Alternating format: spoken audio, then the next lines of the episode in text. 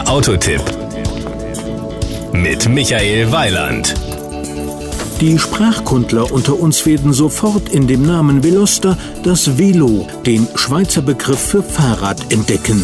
Der wiederum entstammt dem französischen Velocipede, gleich Schnellfuß. Hyundai leitet den Namen allerdings von Velocitas für Geschwindigkeit ab und eines muss man zugeben, der Hyundai Veloster sieht schon im Stand schnell aus. Das Outfit. Amtlich ist jedenfalls, dass man sich herrlich streiten kann, sagt der eine der Veloster hat vier Türen, woraufhin der andere entgegnet, nein, es sind nur zwei. Wer hat recht?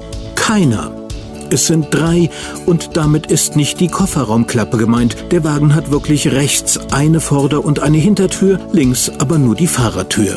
Ein Gag, der aber durchaus Sinn macht. Mit seinem innovativen 1 plus 2 Türkonzept zeigt der Hyundai Veloster, dass Regeln da sind, um gebrochen zu werden. Eine Tür ist für den Fahrer vorhanden, zwei für den Zustieg auf der Beifahrerseite, ergänzt von einer üppig verglasten Heckklappe. Der sportlichen Linienführung des kompakten Coupés tut dies jedoch keinen Abbruch. Der Türgriff der hinteren Tür ist so im oberen Fensterbereich angebracht, dass er völlig unauffällig ist. Power und Drive. Das Triebwerk des Veloster ist eine der jüngsten Entwicklungen aus dem Hause des weltweit mittlerweile fünftgrößten Automobilherstellers. Es feierte seine Premiere Ende 2010 im Kompakt-SUV iX35. Das Aggregat leistet im Veloster 140 PS. 9,7 Sekunden genügen dem Wagen, um Tempo 100 zu erreichen. In der Spitze ist er mit 201 km/h etwas mehr als doppelt so schnell. Trotzdem kommt er im Euromix mit lediglich 6,5 Litern superbleifrei auf 100 Kilometer aus. Die Kosten.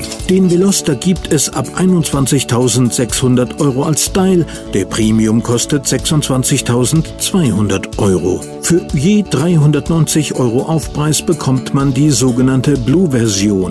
Das ist aber nicht etwa eine Lackierung, sondern es gibt dafür die Start-Stopp-Automatik ISG, die den Normverbrauch auf nur noch 5,9 Liter Super reduziert.